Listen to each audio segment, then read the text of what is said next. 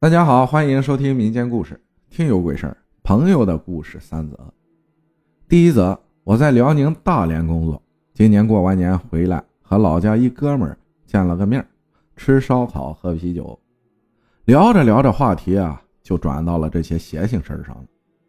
我这个哥们儿的老家在我们老家那边的农村，我就问他，这么多年听没听村里人说过这些事儿？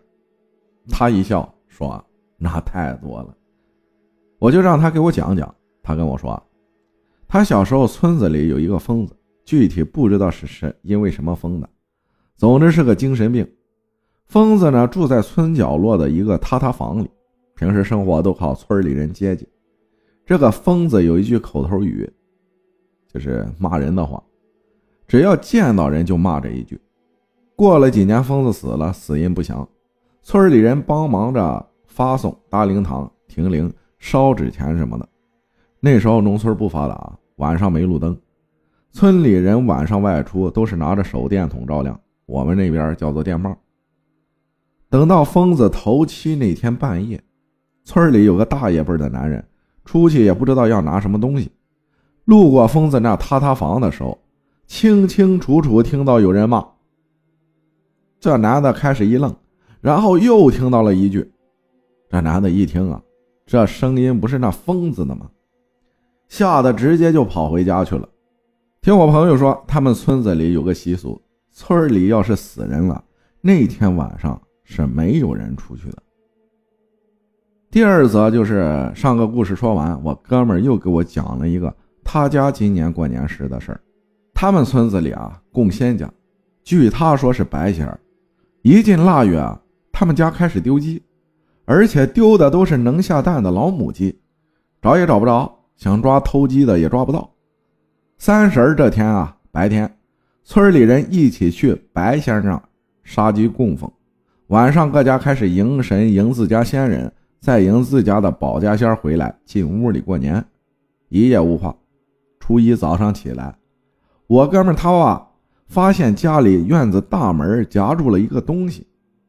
农村院子的大铁门离地有一段距离，然后拿一片一片的胶皮或者铁皮挡一下。就在他家大门下的两块铁皮缝那里夹住了一只动物，脸长得像猫，身体长得像狗，尾巴和身体一样长，毛茸茸的。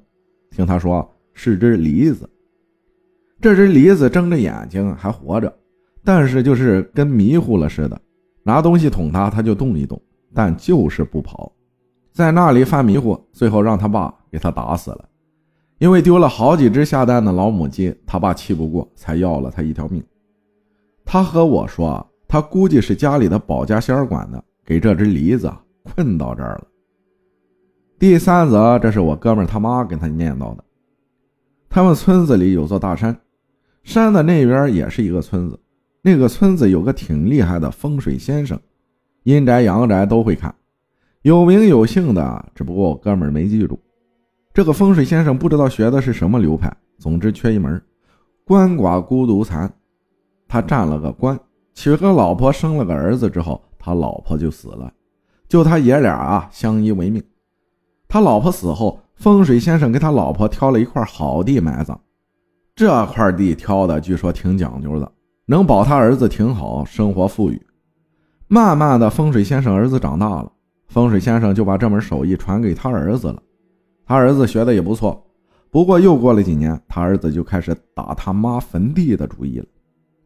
他儿子仗着自己学了他爹的手艺啊，觉得他妈的坟营地不完美，他自己又挑了一块他觉得更好的地方，背着他爹偷偷把他妈的老坟给刨了，给他妈迁到自己选的新坟营地的这里来了。由于是背着风水先生干的，当时不知道，没及时阻止他儿子。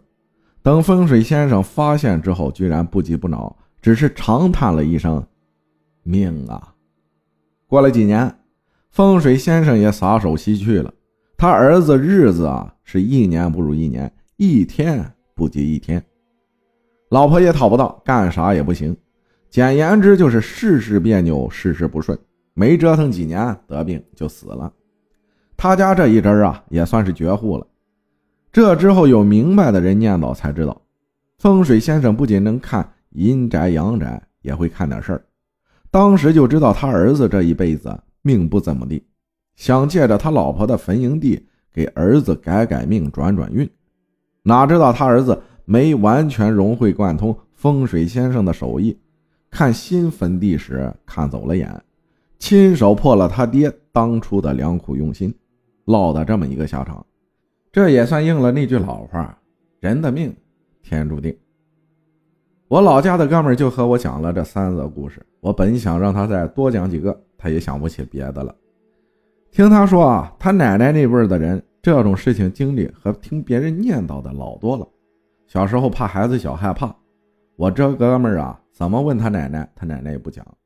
他说了，等再过年时，他也想多听听老人讲这些事儿。感谢大发分享的故事啊，你们是奶奶不讲，我们是奶奶经常讲。